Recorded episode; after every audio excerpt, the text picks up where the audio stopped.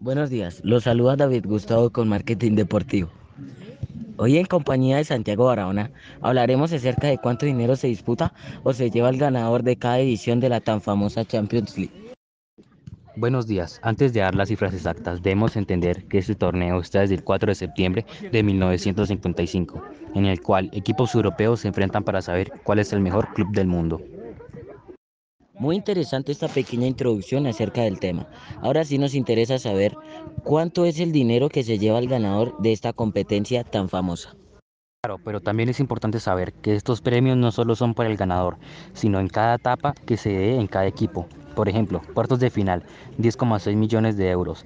Semifinal, 12,5 millones de euros. Subcampeón de la Champions, 15,5 millones de euros. Y finalmente el campeón de la Champions, 20 millones de euros. Algo que también nos llama la atención a muchos amantes del deporte es cuánto cuesta el trofeo de la Champions League. En cuanto a su peso, la original pesa aproximadamente 8 kilos, mide 75 centímetros y tiene un coste de 9.300 euros. Ya para finalizar este corto pero interesante podcast, ¿cuál es el máximo ganador de este torneo?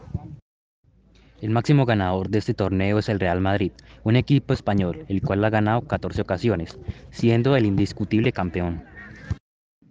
Con este último dato, mi compañero y yo nos despedimos dándoles a todos ustedes un poco de información sobre el valor e importancia de, este, de esta competición. Muchas gracias a todos por escuchar este pequeño podcast sobre marketing deportivo.